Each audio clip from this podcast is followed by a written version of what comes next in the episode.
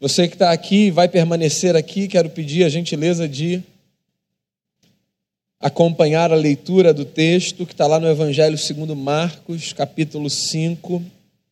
Se você tiver a sua Bíblia aí com você, ou acompanhar a Bíblia projetada aqui no telão. Evangelho segundo Marcos, capítulo 5, a partir do verso 1, diz assim, olha, entremente chegaram a outra margem do mar, a terra dos Gerazenos.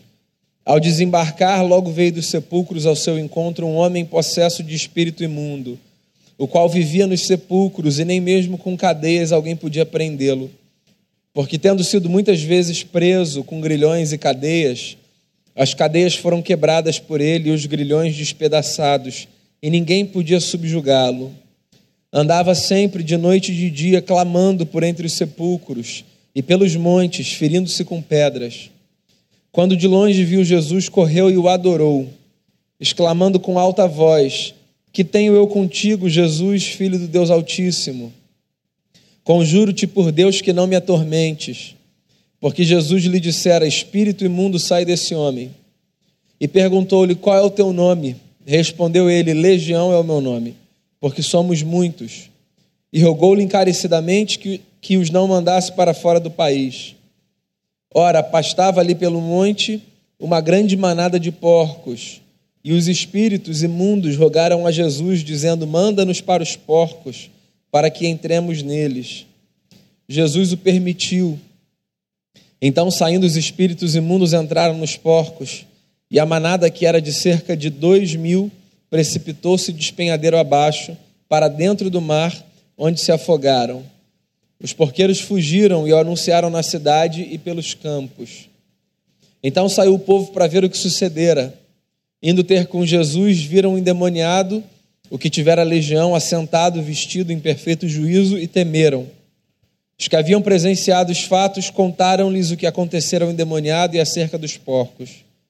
E entraram a rogar-lhe que se retirasse da terra deles. Ao entrar Jesus no barco, suplicava-lhe o que for endemoniado que o deixasse estar com ele. Jesus, porém, não lhe permitiu, mas ordenou: Vai para tua casa para os teus, anuncia-lhes tudo o que o Senhor te fez e como teve compaixão de ti. Então ele foi e começou a proclamar em Decápolis tudo o que Jesus lhe fizera, e todos se admiravam. Senhor, que a tua palavra nos alimente, que mentes cansadas sejam renovadas e que a nossa atenção seja depositada em Ti nesse momento, que o nosso coração esteja aberto e que a Tua voz se faça ouvir nesse lugar. Nós jogamos isso com o perdão dos nossos pecados e pelos méritos de Jesus, o nosso Redentor. Amém. Muito bem, irmãos e irmãs, na última semana nós começamos uma nova série de conversas aqui nos cultos de quarta, chamada Encontros com Jesus. Caleb e eu pincelamos cinco encontros que nós achamos estarem entre os encontros mais fascinantes que Jesus teve ao longo do seu ministério. Você pode ser de outra opinião, talvez você vai chegar no final do mês de março e vai pensar: puxa, mas eles não falaram desse ou daquele que são os meus favoritos. A gente só pensou cinco. Não são os mais importantes, não são os melhores, são cinco que na nossa leitura são muito emblemáticos, foram e são.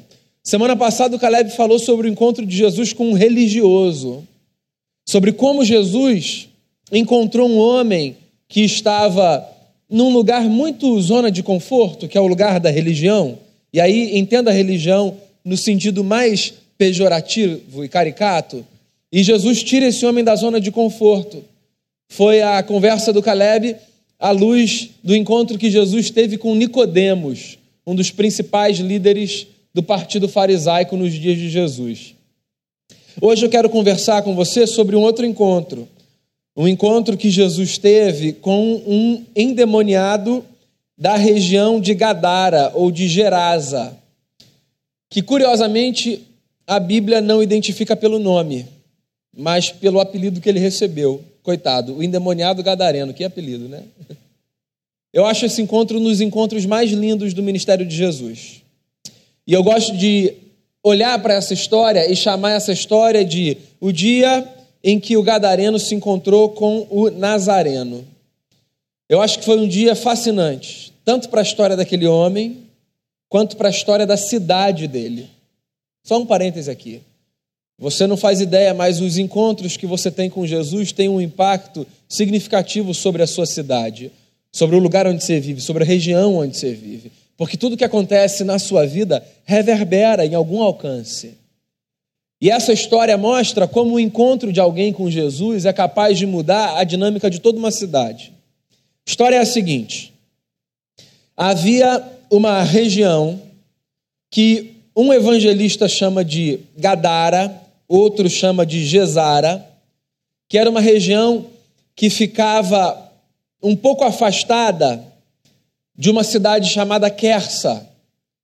Essa região era uma região que funcionava como uma espécie de lixão da cidade. Era uma região onde havia cavernas, um amontoado de lixo e sepulcros. Então, essa região era a região do Vale da Morte.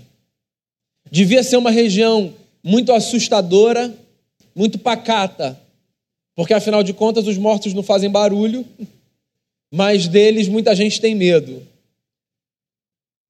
Uma região de muito lixo, sujeira. Eu imagino corpos sobre corpos. Há relatos dos historiadores a esse respeito. E curiosamente, no meio do lixo dos mortos, vivia um homem que tanto Marcos, quanto Mateus, quanto Lucas, os três evangelistas, que escrevem sobre a mesma, sobre a mesma ótica, que a gente chama de evangelistas sinóticos, os três o identificam apenas como o endemoniado gadareno. Olha só a história desse camarada. Que coisa angustiante. Ele era um homem que vivia entre os sepulcros. Já começa daí a estranheza. Né? Os evangelistas contam detalhes diferentes a respeito dele. Eu vou tentar juntar todos aqui. Tem um que diz assim: esse homem era um homem que vivia nu. Tentavam colocar roupa nele, mas ele rasgava todas as roupas que colocavam nele. Esse homem era um homem que tinha uma força descomunal. Porque o que o Evangelho diz, o que a gente leu, é que tentavam prendê-lo com grilhões e correntes, e ele arrebentava tudo com a sua própria força. Não tinha nada que pudesse prender esse homem. Os evangelhos também dizem que esse homem era um homem que atacava todas as pessoas que passavam por ali. Então, se alguém fosse lá despejar o lixo naquela região, ou se alguém fosse naquela região por alguma razão fúnebre, corria o risco de ser atacado, ferido por esse camarada enlouquecido que julgava aquele território seu e que achava que ninguém mais tinha o direito de passar por ali. A gente está falando de um homem que se feria com pedras, que devia ter no corpo nu marcas e marcas da tragédia que ele mesmo trazia para si, porque ele se lancetava com pedras. Então pensa comigo, é um sujeito que não tem dignidade, porque um sujeito que mora entre os sepulcros e no meio do lixo e que anda despido, não tem dignidade, ou porque a abandonou pela sua loucura, pelo que quer que seja, ou porque a sua dignidade foi roubada. A gente está falando de um sujeito que não tinha a menor condição de viver em sociedade, porque era um camarada que feria os outros, ele era uma ameaça. Então, se você tivesse filho e morasse na região, você ia falar todo dia para o seu filho de manhã: não vai lá para aquela região do lixão, soltar pipa. Porque tem um cara lá que é perigoso, pode te ferir, pode te matar, inclusive. E esse camarada era um camarada que nem se entendia, ele se feria a si mesmo. Daí o que Marcos fala para gente é que certo dia resolveu passar pelo vale da morte um homem a quem muitos viam como o Senhor da vida, Jesus de Nazaré.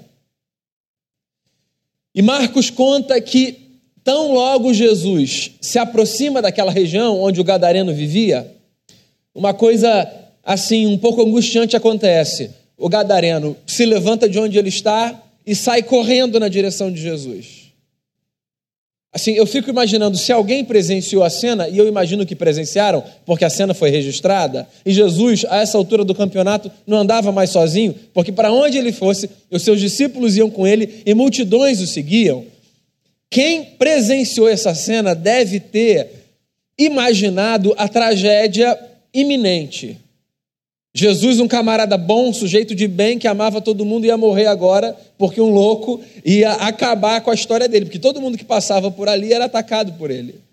Então você imagina o gadareno correndo na direção de Jesus, as pessoas, suponho eu, angustiadas, tentando contornar a situação, puxar Jesus, gritar: Não, Jesus, para aí não.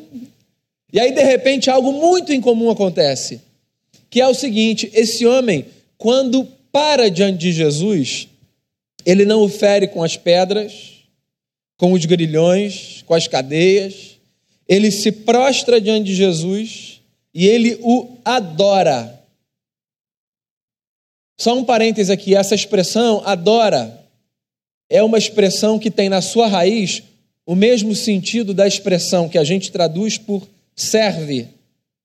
Adorar, na cabeça de um judeu, não tinha a conotação de vou cantar uma música para você. Adorar tinha a conotação de estou a seu serviço. Então você tem um homem louco que para diante de Jesus e se prostra, dramatizando com a sua postura a sua rendição àquele homem que estava ali. E aí, esse sujeito, o gadareno, fala uma coisa muito bonita. Ele diz assim: Que tenho eu contigo, Jesus, filho do Deus Altíssimo. E aí ele continua dizendo assim: Conjuro-te que não me atormente. Preste atenção na frase do camarada. Era um cara que não tinha vida social, era um cara que era temido, era um cara que devia ser, pelo menos na cidade, longe daquela zona perigosa, motivo de piada nas casas, louco. Quem ouvia esse camarada? Mas que quando para diante de Jesus, olha para o Nazareno e não diz assim: Filho de José, o carpinteiro, sei quem você é. Filho de Maria. Ele olha para Jesus e diz assim: Você é o filho do Deus Altíssimo. Eu sei quem você é. Agora, não vem aqui me atormentar. A conversa parece estranha. Porque Jesus olha para esse homem que se sente atormentado pelo lado de dentro, só pela presença de Jesus. Porque, parêntese aqui, para muita gente a presença de Jesus é atormentadora. O sujeito que quer viver na sombra, o sujeito que quer viver nas trevas, o sujeito que não quer consertar a vida, o camarada que quer o escuro como realidade, esse sujeito quer distância, se é que isso é possível, pelo menos na consciência da presença do Cristo. Porque a presença do Cristo necessariamente convida a gente para rever a vida. E nem todo mundo está disposto a rever a vida. Tem gente que diz assim: esse sou eu, não vou mudar. É isso aí, vida é minha, faço o que eu quiser. A presença de Jesus de uma maneira majestosa, penso eu, ela sempre é intimidadora no sentido de que ela nos desconforta. Então, quando Jesus chega, e aqui eu coloco aspas, porque Jesus sempre está, mas quando a gente tem uma consciência mais apurada da presença de Jesus, a gente sai da zona de conforto. E esse camarada, ou esses seres que habitam o camarada, mas até agora ninguém falou deles na história, estão desconfortáveis, ou ele está desconfortável, com a presença do Cristo que chama a gente para mudanças. Muito bem, ele faz a pergunta: o que, eu tenho contigo, Jesus, filho do Deus Altíssimo? Por que é que você vem aqui atormentar a gente? Jesus responde essa pergunta com outra pergunta, que é, para mim, a parte do texto em que a história é mais angustiante. Jesus diz assim: ó, o seu nome qual é? Você sabe por que que Jesus pergunta nome? Você já parou para pensar nisso? Porque os encontros com Jesus não são encontros impessoais. Porque Jesus de Nazaré não trata de histórias no atacado. Porque Jesus não conversa com fulanos. Porque Jesus não se interessa por gente de forma randômica, aleatória. Ei, vocês! Você lembra quando Jesus parou lá na frente do sepulcro do seu amigo, irmão da Marta e da Maria? E Jesus podia inclusive ter falado assim: morto, vem para fora. Jesus disse assim: ó, Lázaro, vem para cá. Porque Jesus fala com a gente de forma individual. E quando ele fala com você, ele chama você. Ele olha para você ele acessa o seu coração. E quando ele fala comigo, a mesma coisa. Então Jesus tem interesse de saber nome. Jesus tem interesse de conhecer identidade. Jesus tem interesse de participar do que há de mais profundo na história. E ele não vai continuar uma conversa com um sujeito como se aquele sujeito fosse só mais um número. Ele parou diante do camarada e disse: O seu nome qual é? Daí vem a resposta que é muito angustiante. Esse homem, cujo nome a gente não conhece, responde dizendo assim: Legião é o meu nome, porque somos muitos. Eu acho essa resposta assim de uma tristeza que você não faz ideia. Você sabe que legião era uma unidade básica da formação do exército romano, né? Legião era a expressão que os romanos usavam quando eles queriam se referir a uma unidade que compunha entre 800 e mil soldados. Então, no exército dos romanos, uma unidade de entre 800 e mil pessoas era uma legião. E esse homem se apropria do termo comum na sua região e nos seus dias para revelar uma condição que ele vivia. A condição de ter tanta identidade dentro de si que ele nem mais sabia quem ele era. Esse camarada não responde, eu sou o fulano, e diz o nome dele. O que ele diz é, eu já nem sei mais quem eu sou. Que tem tanta coisa aqui que a minha identidade já foi fragmentada, roubada, usurpada. Eu sou uma coisa indecifrável. E eu acho que poucas coisas podem ser tão trágicas a um indivíduo quanto deixar de ser quem ele é e passar a ser uma coisa. Ou porque ele vive debaixo de opressão de muitos, ou porque ele vive debaixo de opressão de espíritos malignos ou porque ele perdeu o controle da sua história, porque foi subjugado por terceiros. Às vezes a gente toma caminhos na vida que nos fazem perder o controle da nossa identidade. Às vezes a gente entra em relações que, de tão opressoras, nos despersonificam. Você quer ver? Você está num encontro com um grupo. Aí acabou o encontro. Aí você sai com uma pessoa do encontro. E vocês estão falando sobre o que vocês viram no encontro. Daí você fala assim, ó, viu fulano? Coisa, né? O sujeito era tão alegre, tão brincalhão.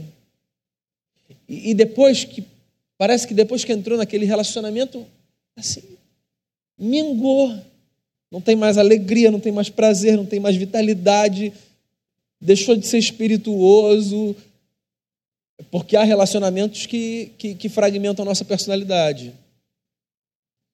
Há julgos que são colocados sobre nós não por pessoas, mas por coisas. Você sabia disso? É. Porque tem gente que permite que não outro subjugue, mas que realidades como dinheiro, emprego, status, estabeleçam um jugo sobre a sua vida. Tem gente que fica enlouquecida e perde a sua identidade por causa de grana. E aí, porque fica enlouquecida e perde a sua identidade por causa de grana, perde também os relacionamentos, as amizades, o casamento, o respeito dos filhos. Tem gente que tem uma obsessão tão grande por poder e por status, que passa por cima de tudo que vê pela frente e só depois, num momento de lucidez, que vê: meu Deus, o que, que eu fiz? Já passou, né? E aí, assim, já passou, o que, que você vai fazer? Você pode até pedir desculpa, mas às vezes você já destruiu, arrancou duas pernas ali no meio do caminho. E aí? Pois é, tem muita coisa que rouba a nossa identidade, não é só possessão demoníaca, não, tá? Quando esse homem que se encontrou com Jesus, ou que, como disse o Caleb semana passada, que eu achei genial, mais do que se encontrou com Jesus, foi encontrado por Jesus, porque aí está a diferença. Tem gente que se encontra com Jesus, mas nunca é encontrado por Jesus, porque não permite a Jesus esse acesso à intimidade da vida. Quando esse homem que foi encontrado por Jesus se permitiu encontrar, responde, diz legião, ele não está falando apenas de uma condição que talvez você nunca venha experimentar, e eu espero que nunca experimente, que é a de ser oprimido e possuído por espíritos malignos. Ele também está denunciando outros tipos de fragmentação da nossa identidade que às vezes a gente permite que aconteça. Agora, Jesus é fascinante, né? Porque Jesus identifica o problema e não negocia com o causador do problema. Tudo dá a entender, tanto no relato de Mateus, quanto de Marcos, quanto de Lucas, que quando a resposta à pergunta de Jesus é legião, porque somos muitos, quando essa resposta é oferecida, ela é oferecida exatamente como voz dos seres malignos que habitavam aquele homem. Tanto é que eles tentam dizer assim: não manda gente para nenhum lugar, não. Mais uma coisa que eu queria falar para você, só um parêntese aqui, tá? Eu não sei o quanto essa relação de, de luta entre bem e mal te angustia. Tem gente que tem muito medo desse tema. Eu estou sentindo uma energia negativa, eu estou sentindo um peso. O camarada não religioso vai dizer nesse, assim, nesses termos, né? O camarada com uma terminologia cristã vai dizer assim: esse lugar aqui está muito oprimido. Eu estou sendo atacado pelo diabo, enfim. Qualquer que seja a terminologia que você use. Que essa experiência de opressão pelo lado de fora, a qual todos estamos sujeitos, não te desespere. Todas as vezes que um cenário como esse acontece na Bíblia, a gente vê uma demonstração muito nítida desses seres muito conscientes de quem é Jesus e do tamanho do seu poder. Então, quando eles param diante de Jesus, eles pedem a Jesus. O pedido deles é assim: então tá bom, manda a gente para aquela manada de porcos. Daí Jesus consente. E uma coisa aparentemente estranha acontece. Os porcos, cerca de dois mil, pulam precipício abaixo quando os espíritos imundos saem daquele homem e vão para os animais. Daí os porqueiros, os homens que cuidavam dos porcos, saem correndo para a cidade e eles contam a notícia. Eu fico imaginando esses caras chegando na cidade dizendo assim: vocês não sabem o que aconteceu. Sabe o gadareno, nosso endemoniado de estimação? Que a gente prende, dá comida, faz piada sobre ele? Então, ele se encontrou com alguém ele está em sã consciência, porque se você continuar o texto que a gente leu, você vai ver que é isso que acontece. Ele está vestido, sentado. Um cara que não ficava preso e andava pelado, ele está vestido e sentado. Como os encontros com Jesus transformam, né? Completamente. Aí eu imagino os caras na cidade dizendo: ele está lá e vocês não sabem, Parece que nessa conversa uma voz estranha de dentro dele saiu dizendo: manda a gente para os porcos. Os porcos saíram correndo, gritando e pularam um precipício abaixo. Você sabe qual é a reação que eu esperaria do povo na cidade? Caramba, alguém deu um jeito nesse cara, que bom. É a reação que a gente espera que as pessoas tenham quando uma coisa boa acontece, né? Pelo menos eu imagino que um sujeito que não tinha dignidade, sociabilidade e amor próprio, ser transformado num camarada sociável, com dignidade e com amor próprio, eu imagino que isso seja uma notícia boa. Só que você sabe como a cidade reagiu? Todo mundo ficou indignado, indignado. Por causa dos porcos. Agora acredite você, Eles eram judeus, amigos. Você acha que eles estavam preocupados com os porcos? os porcos. Você sabe que entre os judeus no primeiro século, um cara que trabalhasse como cuidador de porcos, um porqueiro, ele era considerado pela sociedade como um homem amaldiçoado pela função que ele desempenhava. Do ponto de vista social, aquilo que tinha acontecido representava uma libertação para aquela gente. Pronto, estão livres dessa função. Vejam se vocês conseguem algo um pouquinho melhor. Mas não. O povo olhou para aqueles animais que eram, para a cultura do povo, animais imundos, e o povo preferiu atormentar o Nazareno do que celebrar a transformação do Gadareno. E eu fico me perguntando por quê. E fico pensando se não é porque às vezes a gente prefere a disfunção estabelecida a ter que reaprender com um cenário novo de gente transformada. Sabe como é que é? Não, não, não. Acontece é o seguinte, pastor. É, o, o meu marido é muito agressivo, ou o contrário, a mulher é muito agressiva.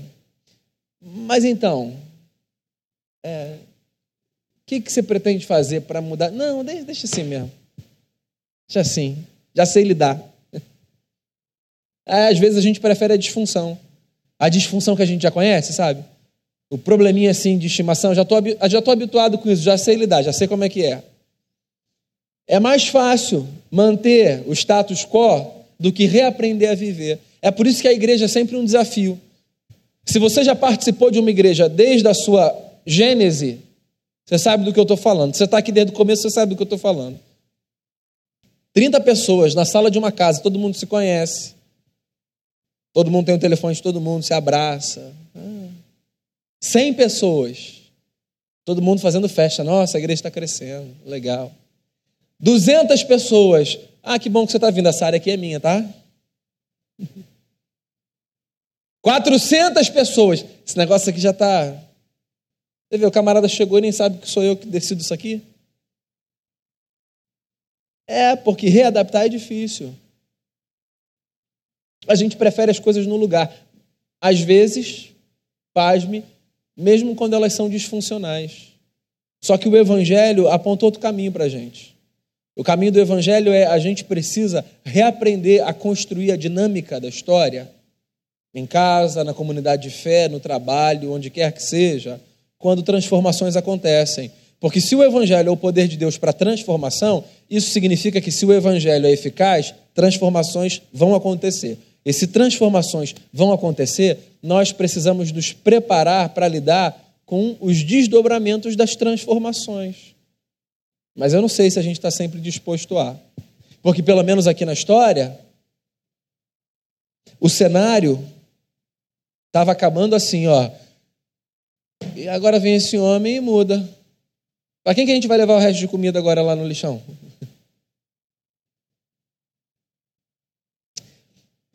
Como é que a história acaba? Com esse sujeito que não podia se encontrar com ninguém, desesperado para entrar no barco com Jesus, porque ele quer seguir viagem com Jesus.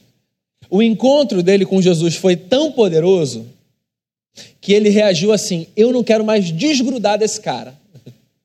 Então, se ele vai entrar no barco, eu vou entrar. Daí ele vai até o barco com Jesus e diz assim: Eu posso ir com o senhor, mestre? A resposta de Jesus é curiosa, né? Porque para a gente, Jesus é o sujeito que diz: Claro, venha. Mas o que Jesus diz é: Não, vai para casa. Porque você imagina o impacto da transformação e do testemunho desse homem na cidade de onde ele saiu onde ele era conhecido como endemoniadozinho de estimação. A gente precisa entender a dinâmica do Evangelho. O Evangelho é esse poder que transforma a gente e que leva a gente para lugares estratégicos para a gente testemunhar o que o encontro com Jesus fez na nossa vida.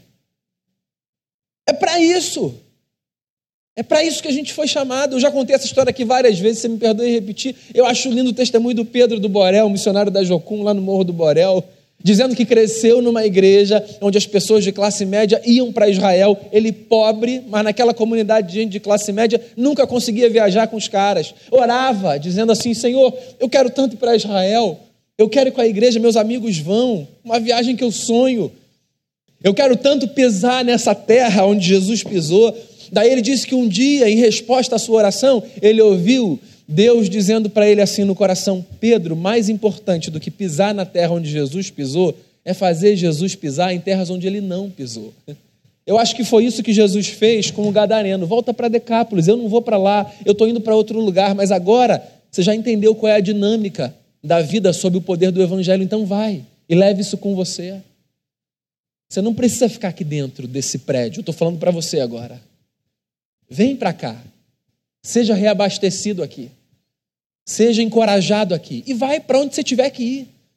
Debaixo do poder do Evangelho, para o seu trabalho, para a sua casa, para os lugares que às vezes representam para você o vale da morte. É, o vale da morte não é só um lixão físico, não, tá?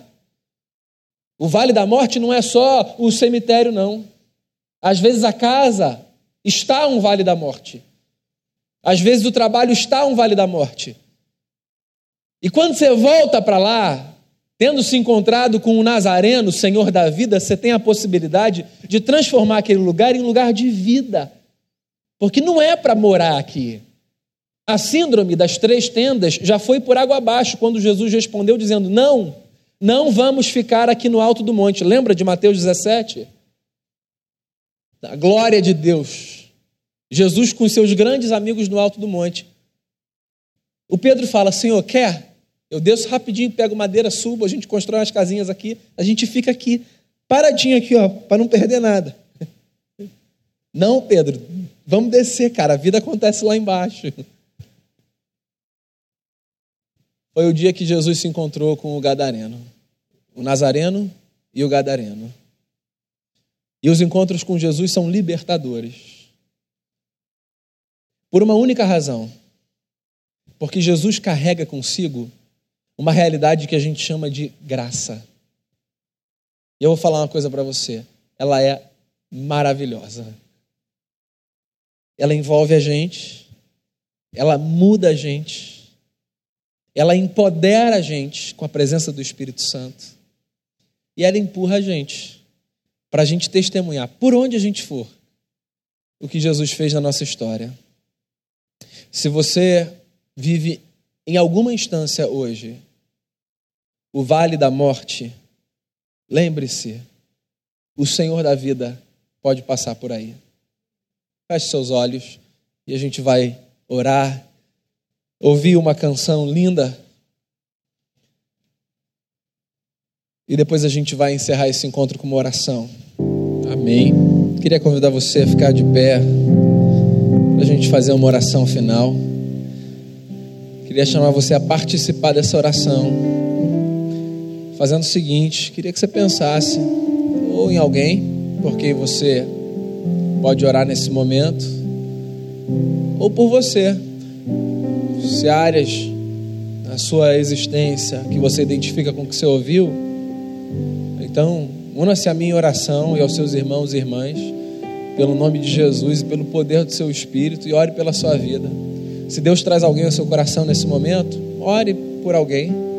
Que essa experiência com o Nazareno, libertadora, produza frutos na nossa história ou na história daqueles por quem nós oraremos. Aí do seu lugar, feche seus olhos, abra o seu coração, una-se a mim em oração e pelos méritos de Jesus, o nosso Senhor, nós vamos, por misericórdia, rogar ao Pai que nos livre ou a outros do que for preciso Senhor Jesus, nós, como irmãos de fé, na dependência do nosso irmão mais velho, o primogênito do Pai, Jesus, o Senhor, nós nos dirigimos a Ti em oração, rogando, Senhor da vida, passe pelos nossos vales de morte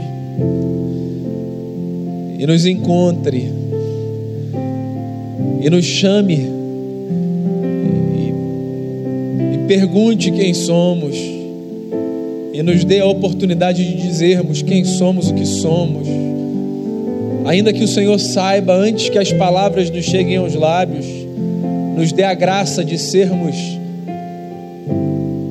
intimados por Ti,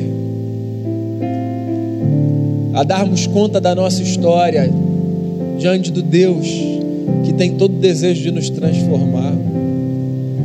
Liberta a gente do que for preciso, de medo, de trauma, de angústia, de opressão, de possessão, do que for preciso. Liberta, Pai. Liberta de vícios, liberta, Senhor, de pecados, liberta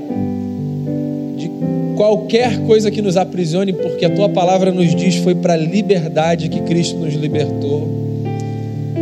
Transforma a nossa vida, que os sinais de transformação na nossa história sejam gritantes, Jesus.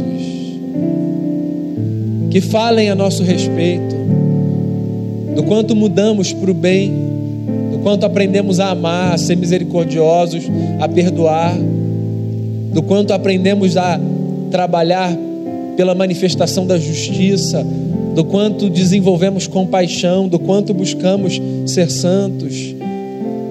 Que seja assim, Pai, e que quando nós formos tentados a permanecer nesses lugares especiais, julgando que ali está a presença do Senhor, que o Senhor nos empurre para fora e que o Senhor nos faça ir para as nossas decápolis, para testemunhar do que Jesus fez na nossa história. Obrigado por termos sido encontrados pelo Senhor. Leve a gente em paz agora para casa, Jesus, no poder do Teu Espírito Santo. Que todo mundo volte em paz e segurança. Que nessa cidade perigosa e violenta, os Teus anjos nos guardem, a nós, aos nossos. Nos leve em segurança nos leve, Deus, para o descanso que os teus filhos e filhas podem ter quando sabem que deitam na cama e que a tua palavra é verdade quando diz que aos amados do Senhor o Senhor dá enquanto eles dormem. Que a nossa noite seja de descanso, que o nosso sono seja como do justo que confia em ti e que amanhã a gente tenha um dia maravilhoso na tua presença. É a oração que eu faço em gratidão por esse tempo e rogando a tua graça sobre a nossa vida, em nome de Jesus. Amém.